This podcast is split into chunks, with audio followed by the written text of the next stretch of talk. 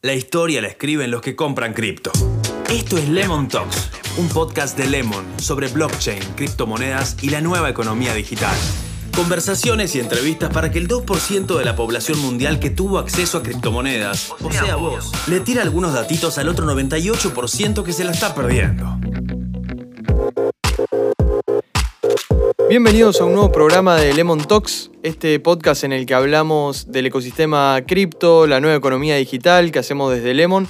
Hoy tenemos un episodio para hablar sobre USDC, que es la última criptomoneda estable que hemos listado en la app. Ya se puede comprar en Lemon desde 100 pesos y vamos a estar hablando de algunas particularidades que tiene esta criptomoneda estable. ¿Qué es? ¿Para qué sirve? ¿Cómo logra su paridad con el dólar?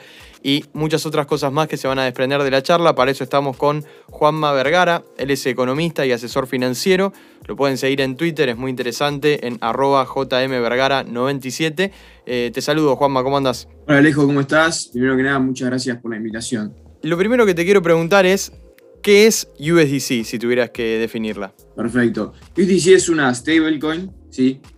una stablecoin es una moneda digital que está diseñada para mantener lo que es la paridad con respecto a una moneda fiduciaria, como puede ser el dólar o algún otro activo.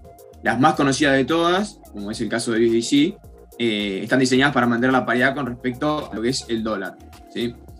Eh, USDC, como dijimos, eh, está dentro de lo que es las stablecoins, pero tenemos distintos tipos de stablecoins.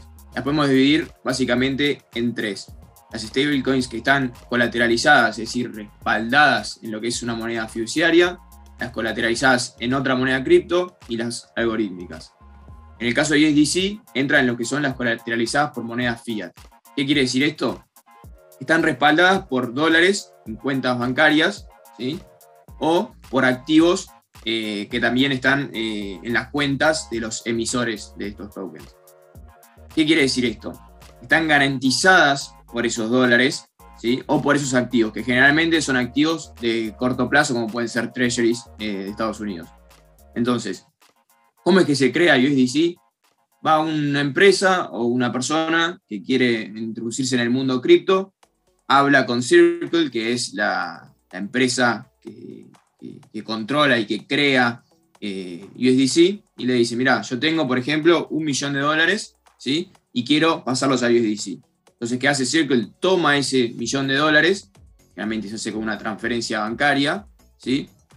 Y es como que tokeniza esos 10 millones, o sea, crea 10, eh, crea un millón de, tokens. Entonces, ese USDC va a estar respaldado por esos dólares que ese cliente de Circle le dio a Circle a cambio de esos tokens. Excelente. Ahí, ahí te interrumpo, Juan, para repasar entonces USDC. Para quienes están comenzando en cripto o dan sus primeros pasos, sería lo más parecido a lo que ya solemos conocer del sistema tradicional, ¿no? Donde un dólar físico, un dólar billete, representa un token de USDC. En ese sentido, es tal vez de los tres tipos de criptomonedas estables la más fácil de comprender para quien viene del mundo de las finanzas tradicionales. Veníamos hablando de Circle, esta empresa que emite los USDC. ¿Cómo está auditada, cómo está regulada o cómo nosotros como usuarios de USDC podemos saber que realmente cada token está respaldado por un billete que está en algún lugar? Exacto. Bueno, Circle es una empresa, como bien dijimos, una empresa de Estados Unidos, eh, está también muy asociada a lo que es Coinbase Exchange. Y ellos lo que hacen es tener, primero que nada, una licencia como transmisor de dinero, o sea, están regulados por 46 estados de Estados Unidos, ¿sí? entre ellos los más importantes, y también por Puerto Rico. Y esa licencia lo que les permite es dar el servicio de pagos y transferencias de dinero, que es básicamente para lo que se puede utilizar USDC por afuera lo que es el mundo cripto de comprar Bitcoin, etc. Eso en cuanto a la regulación, que es una empresa que cumple con las leyes de Estados Unidos. Y en cuanto a lo que es la auditoría, la diferencia que tiene USDC es que además de la licencia, ellos todos los meses son auditados por una empresa que se llama Grant Thornton, que es una de las auditoras más grandes del mundo. Y justamente lo que hace es fijarse si realmente Circle tiene esos dólares o esos activos con duration corta que respaldan el uno a uno de USDC contra el dólar. Y para esto, todos los meses largan un informe que está auditado, que te muestra justamente por qué está compuesta esa reserva o esa garantía que está respaldando los USDC. Entonces vos, como cualquier usuario, vos Alejo, yo Juanma, podemos entrar a la página de Circle, entrar ahí, ver el informe y ver exactamente el monto de, USDC, o sea, la cantidad que hoy más o menos, si no recuerdo más, está en 52 billions, eh, y los activos que respaldan esos 52 billions. Y esto obviamente sirve para generar mucho más confianza eh, a lo que es el ecosistema y en especial a la gente que recién se está metiendo en todo esto. Claro, te escuché decir o, te leí alguna vez decir que si hubiera alguna caída abrupta de la industria cripto, a vos te gustaría quedar parado en USDC a diferencia de otras criptomonedas. ¿Por qué es esto? Al estar eh, totalmente regulada eh, por lo que es Estados Unidos y, al presentar todos los meses eh, estos informes que le muestran al usuario común, eh, al tenedor de 10 dólares o al tenedor de un billón dólar, eh, para que él pueda ver y estar tranquilo. Y eso a mí me genera muchísima confianza. ¿sí? En el caso de que se un problema con Tether, como ya lo hubo en el 2018, noviembre de 2018, perdió el PEG, si no me recuerdo mal, llegó a valer 0,8, o sea, 80 centavos. ¿sí? Yo prefiero estar en algo que considero más seguro por esto de que hablamos antes. Obviamente, USDC tiene la otra parte que es mala, que en el sentido, va, no mala, pero para algunas personas sí, para otras no, es centralizada totalmente, sí, igual que el caso de Tether, eh, pero eso es lo que no pasa con DAI, por ejemplo, que no es centralizada. Exactamente. Pero bueno, cada uno tiene que vivir. Sí, todo se trata de pros y contras y de saber elegir, también, eh, como se suele decir, de diversificar la, la cartera de cada uno.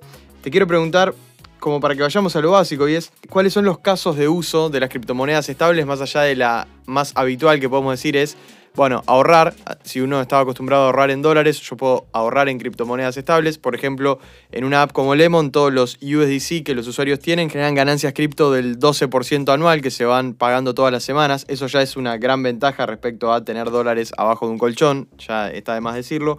Pero, ¿qué otros casos de uso, cómo podríamos hablar de la importancia de las criptomonedas estables, por ejemplo, para lo que es adopción cripto, que es una parte muy importante, y después, obviamente, para también lo que es eh, estar parado en cripto para aprovechar momentos para invertir. Exacto. Bueno, primero, como vos decías, eh, es en cuanto al ahorro, ¿sí? más que nada en los países como el nuestro, ¿sí? que tienen alta inflación y muchísimos controles. Eh, entonces, las posibilidades que tienen las personas para evadir esos controles, no porque sean personas que hagan actividades ilícitas, sino simplemente porque quieren preservar el fruto de su trabajo. ¿sí? Eh, una de las maneras más fáciles eh, son las stablecoins. Después, al ser monedas estables, eh, que, intentan mantener la paridad de uno contra el dólar, ¿sí? te permiten dejar de exponerte a la volatilidad o el riesgo de precios en ciertos momentos del mercado. Por ejemplo, vos operás cripto y crees que llevó, no sé, Bitcoin a 50.000 y crees que va a bajar de nuevo a 30.000, bueno, las stablecoins te dan la posibilidad de poder vender ese Bitcoin y quedarte en el mundo cripto, ¿sí? sin tener la necesidad de salir a fiat, eh, esperando esa corrección que, vos ves en el mercado para luego volver a recomprar. Otro caso de uso muy, que a mí me parece muy bueno y, creo que es el mejor, es vos puedes hacer transferencias de dinero a la persona que vos quieras con un costo ínfimo, independiente de, la cantidad que vayas a mandar, ¿sí? Es lo mismo si vos mandás eh, un millón de dólares y si vos mandás mil dólares, y de una manera muy, muy rápida sin tener que pedir la autorización a nadie. Y esto, este caso de uso cada vez crece más. En ese sentido, agrego también que, por ejemplo, en Lemon podés retirar USDC tanto por BEP20 como por RC20. En el caso de BEP20 las comisiones son muy, muy bajas, entonces refuerza esta idea que estaba comentando Juanma. Te hago la última cortita, ¿hacia dónde crees que va el futuro de las stablecoins? ¿Van a seguir siendo las predominantes las que están ligadas al dólar estadounidense? ¿Vamos a encontrar otro tipo de, estabilidades? O sea, ¿vamos a atar criptomonedas a otro tipo de activos? ¿Cómo es el futuro de, de las stablecoins? Mira, para mí es algo que llegó para quedarse y que cada vez va a estar más conectado con lo que es la economía real y economía fuera de lo que es el mundo cripto tradicional, ¿sí? esto de utilizarlo en la vida cotidiana para hacer pagos, como pasa con el caso de ustedes con, con, la tarjeta o para hacer una transferencia al exterior. Eh, eso creo que llegó para quedarse, ¿sí? especialmente en países como el nuestro, otra vez con alta inflación y con altos controles eh, cambiarios. Si uno se fija en lo que es el crecimiento eh, porcentual de, market cap de cada una de las stablecoins, Hoy en día obviamente tenés UST que está creciendo exponencialmente por todo lo que es el tema de Anchor, la tasa del 20%, ¿sí? Pero si uno se fija una comparación entre lo que es Tether y USDC, en el último tiempo, USDC está creciendo mucho más rápido de lo que está creciendo Tether. Y yo creo que esto viene también en parte de, por esto que hablamos antes, de la seguridad que transmite USDC. Esto lo, decimos siempre, pero uno puede depositar pesos en Lemon, comprar criptomonedas estables como USDC, de esa forma, primero que recibís las ganancias cripto del 12% anual y segundo que tus pesos dejan de perder valor todo el tiempo porque no los tenés más en el bolsillo, estás directamente parado en una criptomoneda estable. Y con la Lemon Car puedes hacer pagos en cualquier comercio del mundo que acepte Visa y encima te llevas un 2% en Bitcoin con cada compra. Entonces el círculo cierra perfecto. Esto fue todo por el episodio de hoy. Te, agradezco, Juanma. Lo pueden seguir en Twitter, arroba jmvergara97. Y nosotros nos reencontramos próximamente en otro episodio de Lemon Talks.